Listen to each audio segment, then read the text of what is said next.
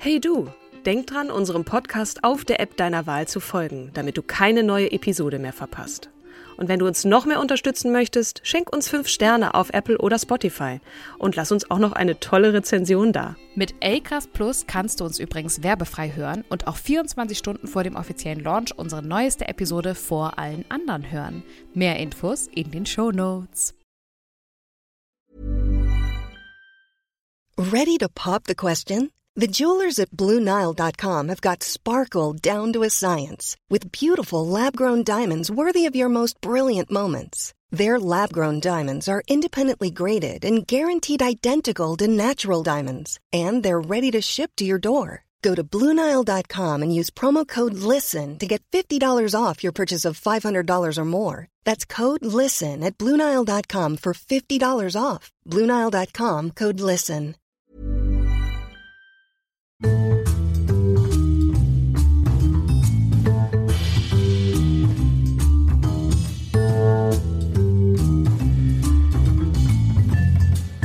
und herzlich willkommen zur 31. Folge unseres wundervollen Podcasts Starke Frauen. Ein Podcast, wie der Name schon sagt, über starke Frauen und an meiner Seite, wie immer, die wundervolle, starke Kim. Ganz herzlichen Dank, Katrin. Ich freue mich, dass wir jetzt wieder eine wunderschöne Folge haben. Ich habe äh, sehr große Ehrfurcht vor der Frau, die ich dir vorstelle und bitte hier wieder, um unseren obligatorischen Hinweis äh, wahrzunehmen, darum, dass ich versucht habe, gut zu recherchieren, aber es ist halt echt äh, fulminant viel Zeug da draußen über diese Dame. Es ist die Queen Elizabeth die Erste. Wow, ja. ja, ich glaube, das ist, das ist, fühlt sich schon an wie ein dickes äh, Geschichtsbuch. Ich freue mich sehr auf Elizabeth äh, the First. genau. Und ähm, habe natürlich Nachsicht mit dir, weil ich dich nicht beneidet habe, als ich gesehen habe in unserer wundervollen Liste, dass du sie mir vorstellen wirst. Äh, wer ist denn der Vater? Das ist der Heinrich äh, der Achte. Wann ist sie denn eigentlich geboren? Also welches Jahrhundert reden wir nochmal? Weil ähm, ich. Sie ist wieder eine Jungfrau. Am 7. September 1533 ist sie geboren. Wow, echt? So lange ist das her? Ja. Und warum, warum wieder eine Jungfrau? Hatten wir letztes Mal auch eine Jungfrau? Ja, ich habe doch so rumgeulgt bei der Mutter Teresa. Ach Die so. ist doch. Ähm, Haha. sie ist ja auch jungfräulich gestorben. Aber Mutter Teresa kommt noch, ne? Oder ist sie schon? Nein, die ist nee, schon. die ist schon draußen. Genau, die war letztes Jahr. Die ist schon draußen, genau. Richtig. Äh, so, und die gute Dame hat äh, ähm, wieder erwarten der damaligen Umstände, ne? Im Mittelalter ja. ähm, wurde man ja nicht so alt, äh, ist sie dann auch erst am 24. März 1603, also mit 70 Jahren gestorben. Wow, die hat wirklich robuste Gene. Ähm, Ja. Interessanterweise bessere, weil sie eine Frau war, als männliche Nachkommen, die du musst dann Was? gleich nochmal erzählen. ja, ja, also eigentlich sollte sie, sollte sie ja mehrere Brüder haben, aber die haben es ja alle nicht überlebt. Aber sie Nee, genau. hingegen ist 70 Jahre alt geworden. Das Ja, das, das ja. Schlimme an dieser Frau ist, du musst ja erstmal die ganze Komplexität dieser wer mit wem und ähm, äh, begreifen. Ich habe mir erstmal nochmal die Schnellbiografie von Heinrich dem Achten durchgelesen, der mit äh, vielen Frauen verheiratet war und dann ja auch die katholische Kirche reformiert hat, Ja. um nochmal neu heiraten zu dürfen oder sich ähm, Aus äh, eben dieser Problematik heraus, oder? Dass er keinen männlichen Nachkommen produziert hat? Ja, Oder er dachte, ja, es liegt an das ihr? ist Interpretation jetzt von uns beiden. Mhm. Ähm, das lässt sich so nirgendwo nachlesen. Also Mhm. da müsste er dann selber das halt irgendwie runtergeschrieben haben, um dann das glaubhaft, äh, dass, dass man das wirklich glauben könnte, ne? Weil wer bleibt, der schreibt. Ja. ähm, aber kann die Geschichte halt so äh, so drehen und wenden, wie es halt einem passt sozusagen. Mhm. So, die Herrschaft. Äh, wo fange ich an? Hm, wir fangen doch einfach mal bei den Kindern an. Also er war zunächst erstmal, also er war jemand, äh, der hat sich gern verlustiert. Deswegen gibt es auch ähm, illegitime Kinder. Ich habe erstmal gedacht, äh, das sind illegale Kinder. Mit Katharina von Aragon, die hat er auch geheiratet. Mit der hat er eine äh, eigentlich eine Tochter, die ist aber gleich ähm, bei der Geburt gestorben, 1510. Dann gab es Henry, Herzog von Cornwall, der ist, ähm, der hat einen Monat äh, überlebt und ist dann gestorben.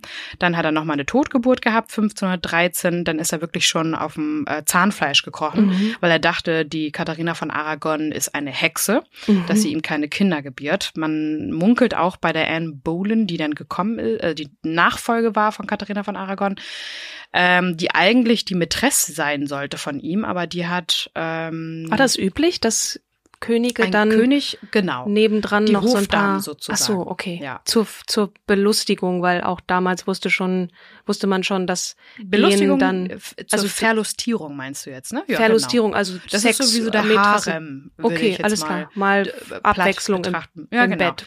Äh, und er hat sich dann die Schwester erstmal von der Anne, also von der Mutter von Elizabeth, geschnappt und fand die als Mätresse total klasse. Und dann Mhm. ist er auch in dieser Bullen-Familie immer ein- und ausgegangen und fand dann die Anne ganz toll. Und hat er gesagt, ja komm, Mensch, jetzt bist du aber mal die Nächste. Mhm. So, und die Mary hat äh, die, die ähm, Catherine geboren und den Henry Carey.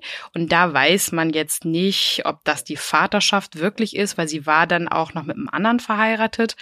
Ähm, und man munkelt, dass das auch seine Kinder gewesen sein könnten, aber Vaterschaftstest gab es im Mittelalter noch nicht und äh, sie wurden nie amtlich anerkannt und äh, weiter natürlich von Heinrich bestritten. Und man munkelt, es ist auch so schlimm, weil es halt, ja, man munkelt halt, ne? Ähm, Mhm. dass Es die, ist auch wirklich sehr lange her. Ich meine, die Genau. Überlieferungen sind halt geschrieben und ja. Und wie die, man weiter die forschen? Anne wollte gerade auf Basis oder auf, auf Erfahrung ihrer Schwester, die war halt sehr witzig und trug französische Kleider und äh, war anders als die anderen, weil die wurden halt, die, die, die Frauen wurden eher so zur Sittsamkeit erzogen Mhm. und äh, zum Stillsein. Mhm. Und sie war aber eher keck, äh, war gebildet, konnte witz, ja, witzig sein, konnte mit den Männern äh, gut mithalten und war deswegen am Hofe heiß begehrt und er hat sie dann halt auch begehrt.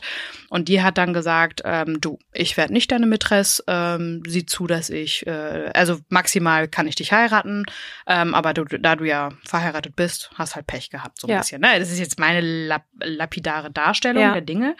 Aber er hat es dann tatsächlich geschafft, äh, die Katharina von Aragon äh, loszuwerden. Was hat er gemacht? Er fand die Anne halt so toll, dass er ähm, sie der seiner Ehefrau halt auch immer vorgezogen hat und er hat sogar dann ähm, irgendwann sie offiziell zu allen Anlässen mitgenommen und die Ehefrau nicht, also die die Katharina von Und das Aragon. hat die Anne mit sich machen lassen, nachdem sie vorher so ganz forsch sagte, du, entweder bin ich die Nummer eins oder Naja, sie wurde ja offiziell, also ähm, offiziell wurde sie halt als äh, Marquess, das ist eigentlich die männliche Betitelung, präsentiert. Ähm, das, das konnte er so einsetzen.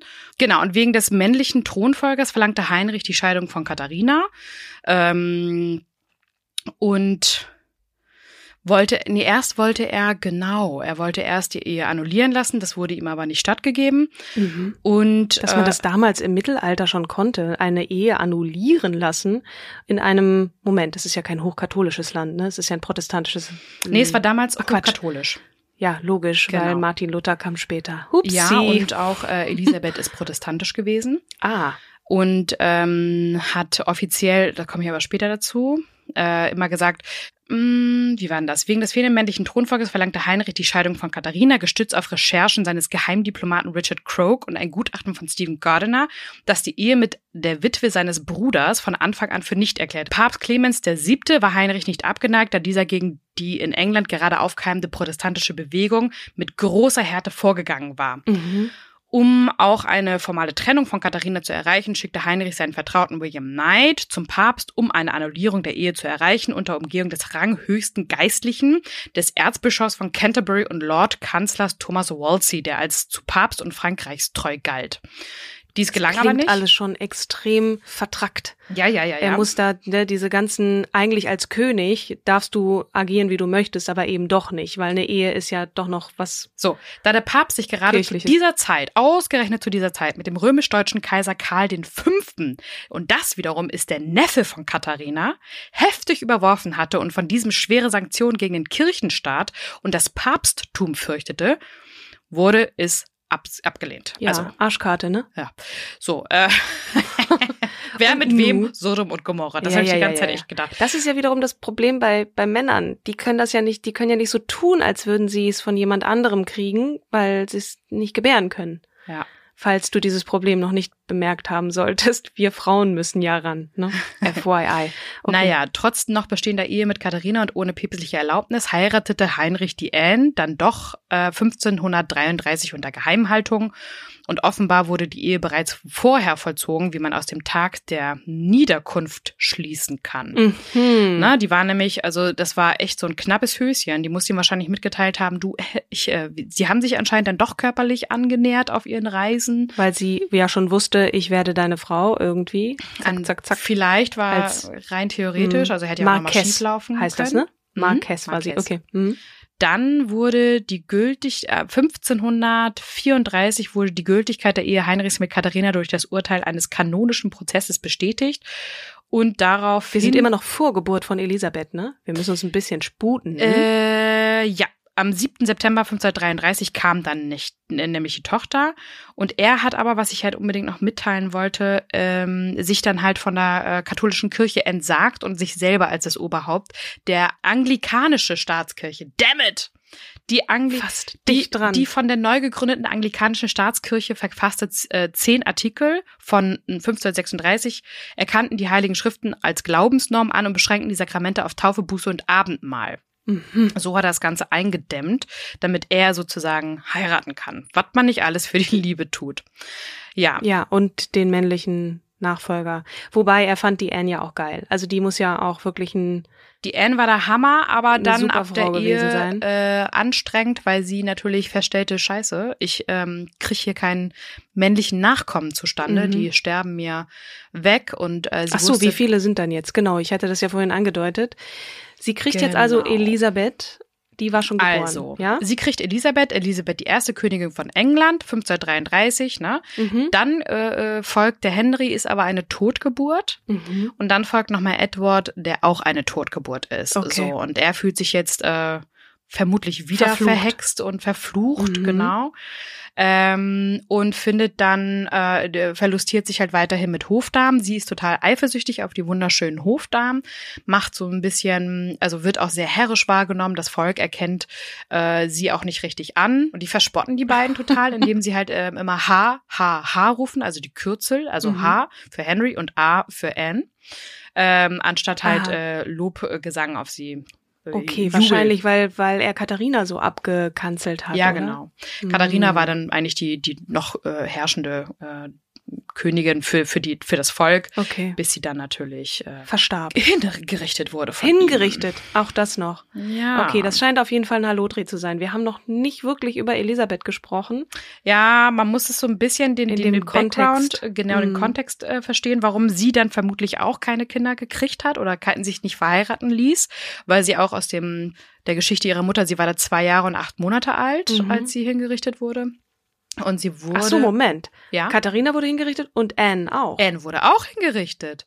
Du, und die Jane Seymour wurde auch hingerichtet. Und die Elizabeth, ach Quatsch, äh, dann Warum nochmal? Was war der Grund? Ähm, man, man sagte ihr angeblich Ehebruch zu, äh, unter anderem mit ihrem Bruder zu. Mhm. Was es aber nicht bewiesen krank. ist. Okay. Ja, genau. Und wie war das Verhältnis zwischen Elisabeth und ihrem Vater? Wahrscheinlich auch nicht wirklich. Naja, sie wurde dann ja auch nicht mehr anerkannt. Also ab dem Zeitpunkt, wo die Anne äh, hingerichtet wurde, ähm, wurde sie als Bastard betitelt. Das mhm. hat er übrigens mit der Tochter von der Katharina auch gemacht, die Maria.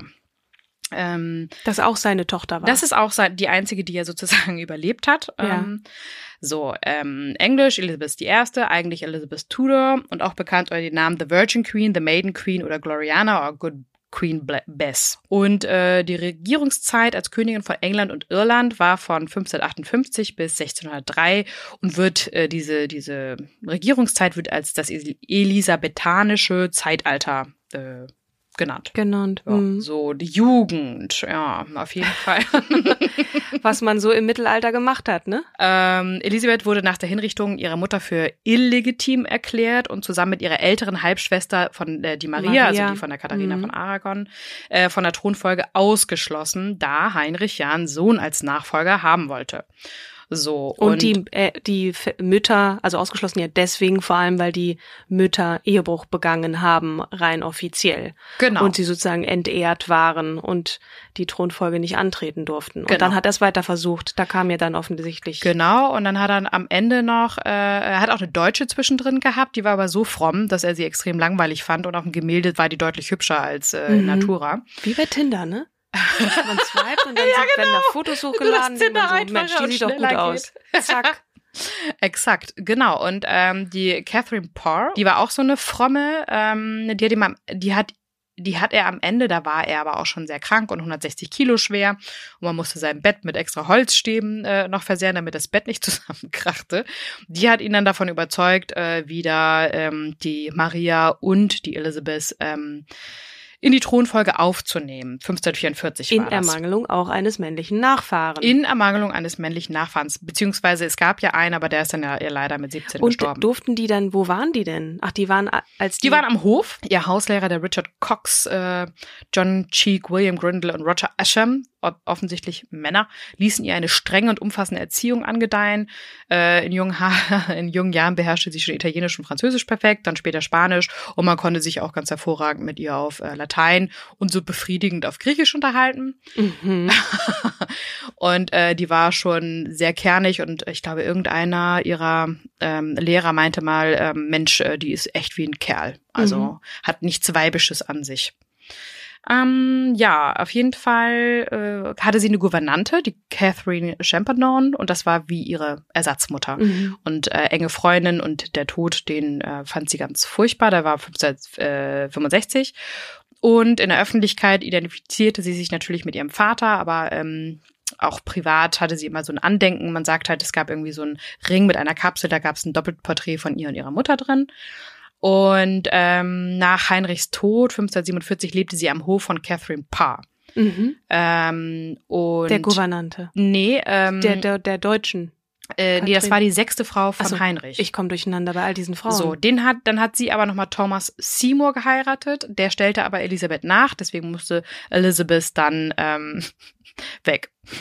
Also sie wurde fortgeschickt. Alles klar. Und äh, dann, äh, als äh, Catherine tot war, äh, hat Thomas Seymour nochmal offiziell äh, um die Hand der Prinzessin angehalten, aber der Staatsrat hat es dann verboten Warum? ähm, weil man ihm äh, verschwörerische Machenschaften äh, gegen seinen Bruder nachsagte. Mhm. Der Vormund des jungen Eduard äh, dem Sechsten. Ähm, Mein und Gott, Kim, du hast ja wirklich dich Fuck. durchwühlen müssen durch Namen ohne Ende und wer mit wem. ja, genau.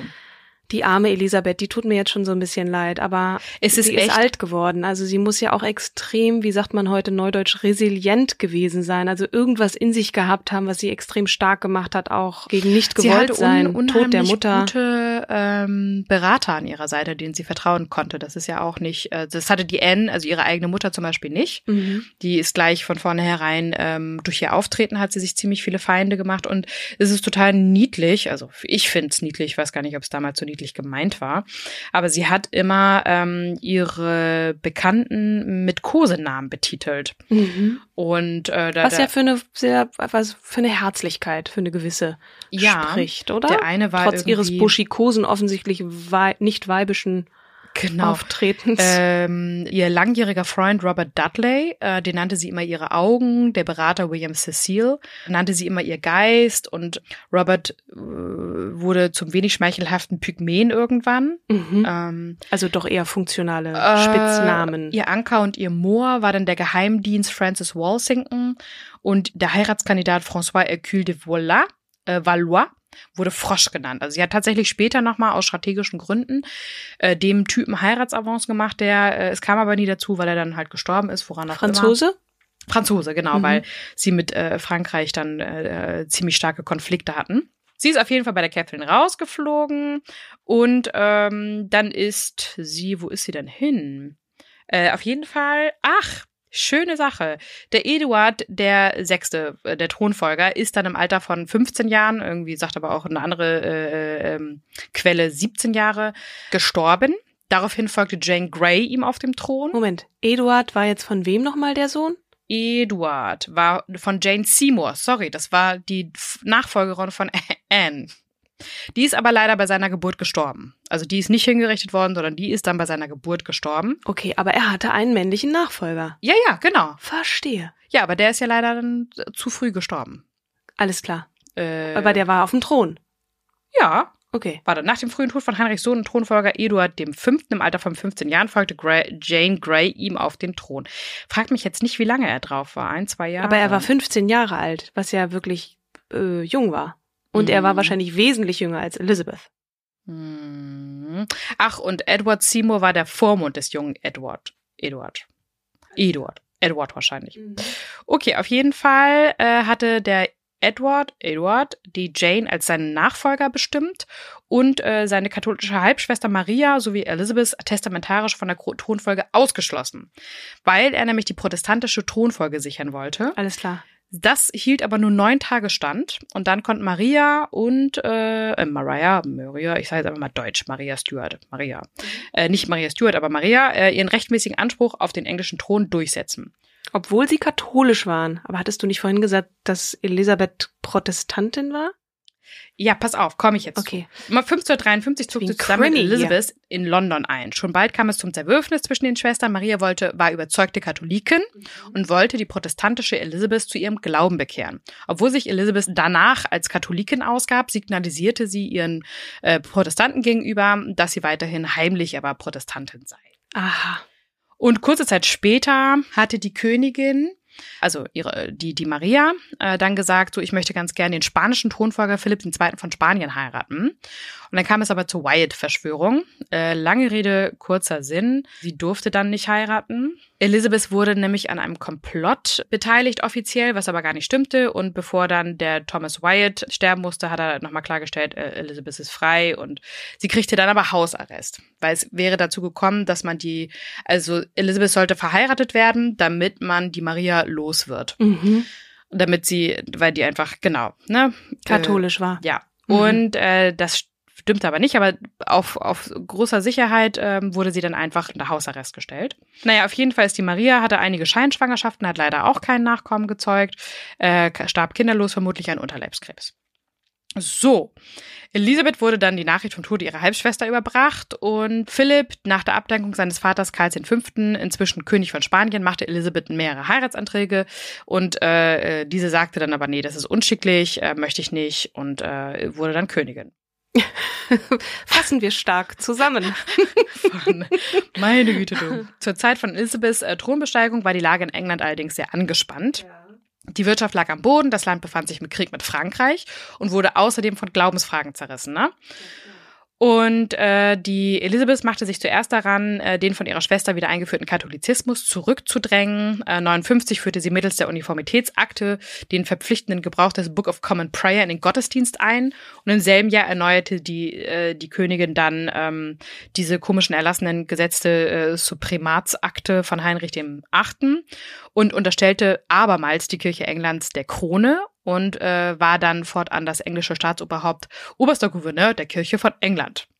Ja, ja. Und dann wurden die 39 anglikanischen Artikel verabschiedet, äh, äh, die reformatorisch formuliert wurden. Und damit trennte sich Elisabeth endgültig von der katholischen Kirche. Aber es ist trotzdem äh, festzuhalten, dass sie nicht diesen komischen ähm, äh, praktizierten religiösen Fanatismus verfiel. Mhm. So, da war die immer sehr kühn und sehr, ähm, ich finde allgemein eher bedacht. Ähm, so, Maria Stuart, spannende Persönlichkeit, ähm, hat, ich glaube, sehr viele Länder zwischendrin mal regiert. Und ähm, hat sich dann aber immer wieder ähm, neu verheiratet und äh, hat sich dann entschieden, oh Gott, es war auch viel zu viel Sodom und Gomorra mit äh, hier und dann äh, der stirbt. Wo war Maria denn jetzt gerade? Also ich meine, Elisabeth also ist Maria jetzt Regentin von war England. zwischendrin in Frankreich, hat da Mhm. geheiratet. Davor, glaube ich, Sind die in irgendeiner Weise verwandt miteinander? ja. Ah, ja. Sie, Maria Stuart ist äh, der Urenkel von Heinrich dem Siebten, also dem Vater von Heinrich dem Achten. Und hat Also damit, dem Opa von Elisabeth. ja, genau. Mhm. Mhm. So, und die ist dann äh, in Frankreich, war alles abgefackelt, da hat sie dann ähm, Mein Gott, diese Frauen haben ja Schlachtfelder hinterlassen. Aber dann ist sie nach. Schottland zurück, als junge Witwe. Mhm. Und ähm, trotz ihrer Talente war sie nicht auf die gefährliche und komplexe politische Situation vorbereitet, die in Schottland herrschte. Die Reformation spaltete das Volk. Ihr illegitimer Halbbruder James Stuart äh, war Anführer der Protestanten. Viele ihrer Untertanen, wie auch Elisabeth I., die Monarchin des protestantischen Nachbarlandes England, begegneten der strenggläubigen Katholikin Maria mit Misstrauen. Der Reformator John Knox wetterte öffentlich gegen sie und ihren Lebenswandel. Sie hatte einige stürmische persönliche Begegnungen mit ihm. So, zur Enttäuschung der Katholiken setzte sich Maria Stuart aber nicht aktiv für deren Anliegen ein. Sie tolerierte die neue protestantische Mehrheit und machte ihren protestantischen Halbbruder James Stuart zu ihrem wichtigsten Berater. Unter seiner Führung bereiste sie auch im Norden des Reiches und unterwarf auch den Norden des Re äh, ihres Reiches und unterwarf dort ihren Cousin George Gordon, den Anführer der äh, katholischen Opposition. So, und ähm, lange Rede, kurzer Sinn, sie hat dann relativ viele Leute gegen sich aufgehetzt und ist dann nach England gereist. Um, Wir sind noch bei Ma Maria Stuart. Ja, um äh, Elizabeth ähm, dann um Hilfe zu bitten. Mhm. Die hatten immer versucht, also Elizabeth hatte ihr immer wieder mal Einladungen, glaube ich, geschickt oder andersrum und der andere hat dann halt immer Nein gesagt, keine, okay. kein Interesse, mhm. weil auch besonders kein Interesse von Elizabeth, weil sie immer fürchtete, okay, dass äh, die wird ihren rechtmäßigen Anspruch äh, auf den Thron halt wahrmachen mhm. und das hat sie auch nie abgelehnt und abgestritten. Also wurde äh, hat Elizabeth sie dann in Gewahrsam nehmen lassen. Die hat äh, aber königlich gelebt, also was heißt nicht, also adlig. Die, die musste jetzt nicht in irgendein Loch rein, sondern das war alles äh, schon her hervorragend äh, ausgestattet, hervorragend im mittelalterlichen ja. Sinne natürlich. Ne? So, auf jeden Fall. Fließend Wasser und Klospülung und so. Ja, mh, hm, Klospülung, genau. Okay. Man sagt halt, trotz der Haft wurde ihr der Luxus eines Hoflebens mit Gefolge gestattet.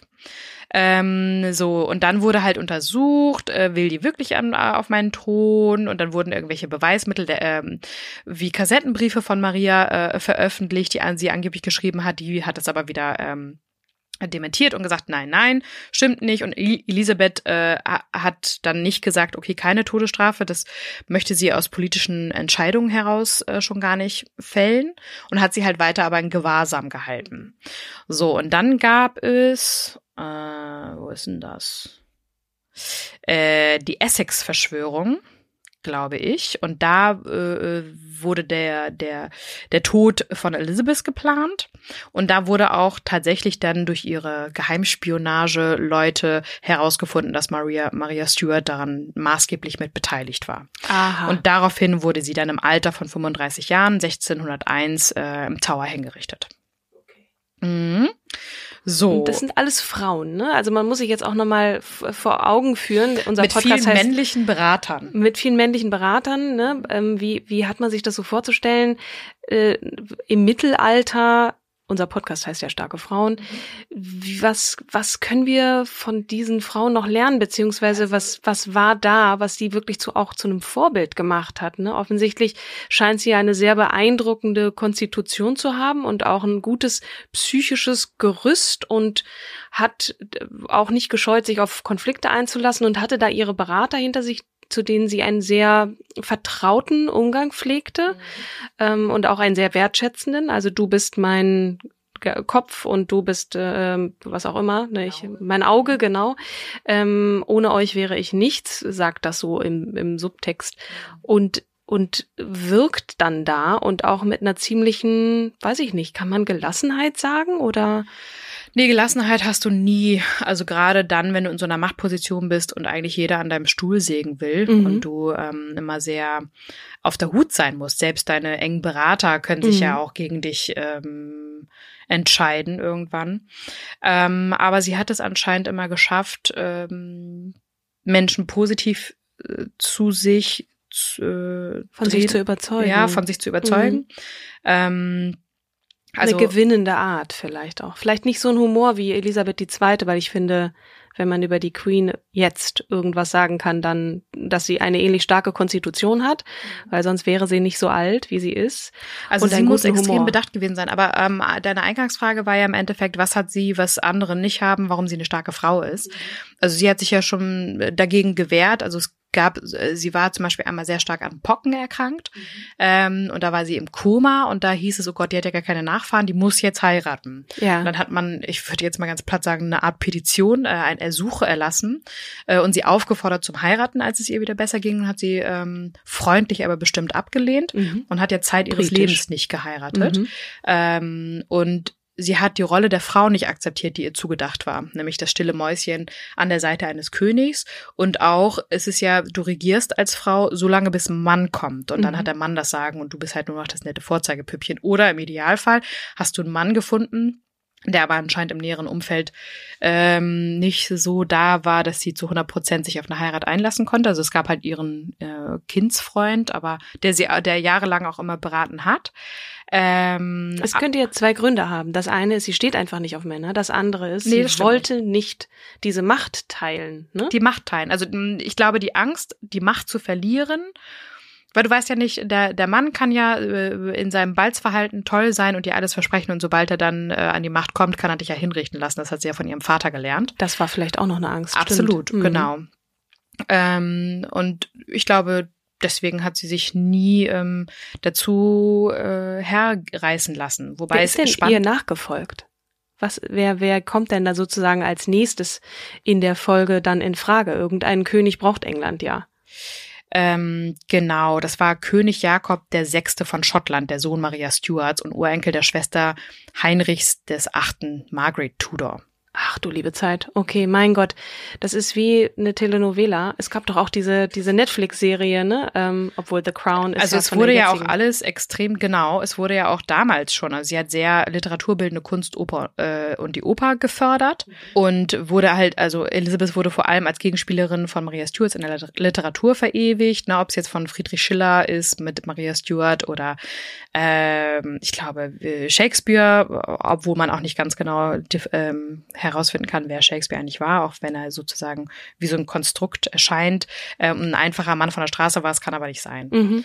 Ähm, Das so droppst viel. du jetzt mal hier so Das in einem Nebensatz. Wir wollten auch mal starke Männer nehmen. Vielleicht sollten wir Shakespeare dazu nehmen, Ja, das genau so ein vielleicht. Affentanz hier. Aber Naja, aber ich will noch mal ganz kurz sagen, dass sie ähm, dem Land äh, extrem geholfen hat. Also erstens hat sie nicht nur den Geheimdienst Englands äh, ähm, befähigt, weiter ausgebaut zu werden, sondern auch ähm, eine Seemacht. Also am Mhm. Ende, klar, ähm, was ist ihr Vermächtnis sozusagen, ne? Genau. Mm. Und ähm, das Land ist unter ihr, ähm, also am Ende hat es wieder Schwierigkeiten gegeben und es war halt nicht, also Spanien blieb halt weiterhin ein ernstzunehmender, ähm, die, die ernstzunehmendste Seemacht, aber ähm, sie sind halt immerhin mitgeschwommen und haben es geschafft, äh, die, die spanische Armada, äh, ich glaube, um die Hälfte zu reduzieren.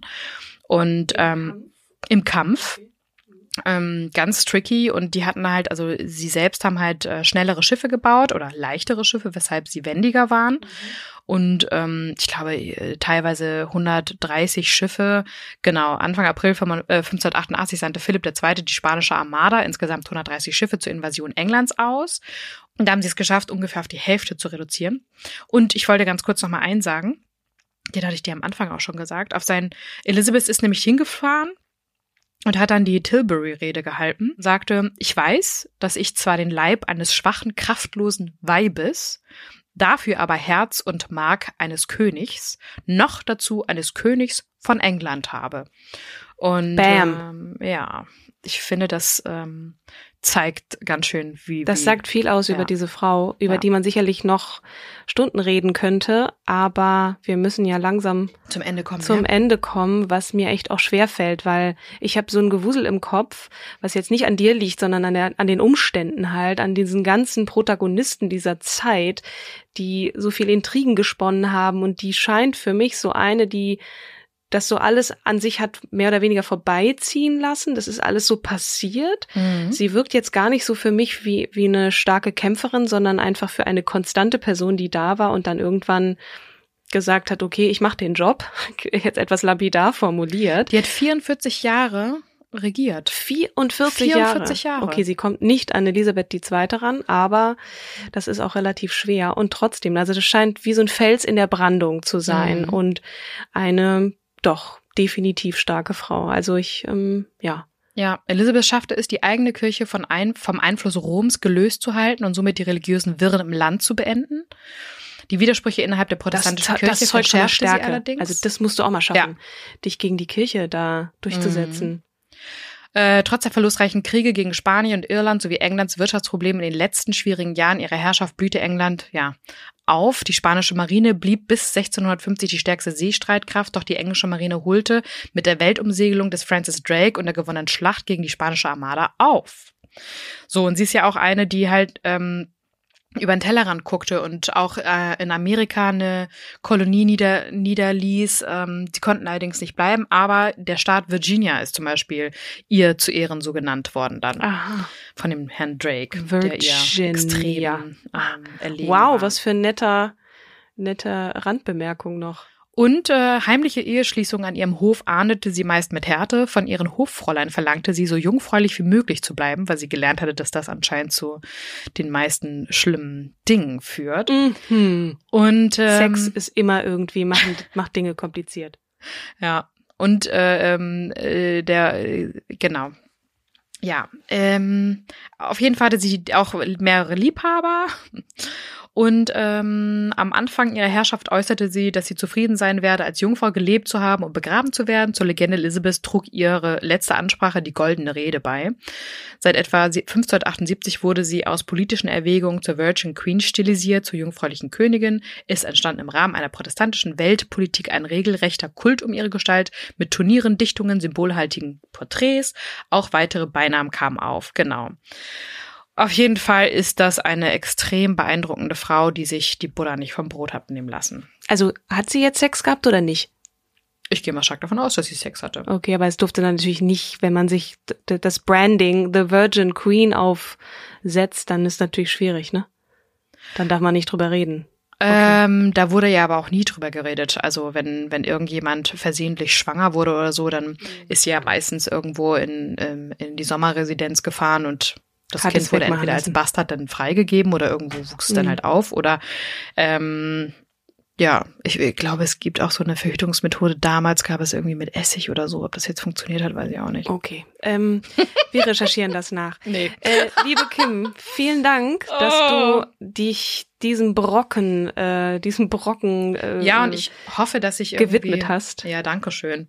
Ähm, ich hoffe, dass ähm, ihr einfach nochmal da draußen nachrecherchiert und ähm, ich diese tolle Frau einfach nur sichtbar machen wollte, nur in Anführungsstrichen, sondern ich wollte sie gerne sichtbar machen, weil sie eine starke und beeindruckende Frau ist, die ähm, nicht nur den, den Ruf einer Frau revo revolutioniert hat, nämlich das schwache Geschlecht zu sein, was nichts zu sagen hat und einfach nur still und ähm, hübsch in der Ecke sitzt, sondern tough. 44 fucking Jahre, das muss man sich auch mal überlegen. Also das, das ist Durchhaltevermögen. Das Ja. ist Stärke, so lange. Ne? Das ist echt krass, muss ich sagen. Genau. Ja, Ja. super. Halleluja. So, jetzt, ähm, Bin ganz außer Atem. ja, definitiv. Ähm, Ich brauche, mein Gehirn braucht jetzt Erholung. Wen stellst du mir nächstes Mal vor? es ist eine Frau, die sehr kompliziert ist. Oh nein. zu der ich ja am Anfang, als du, also ich weiß nicht, irgendjemand hatte sie vorgeschlagen. Anna Komosiak. Anna, vielen Dank, dass du Maria Callas äh, vorgeschlagen hast.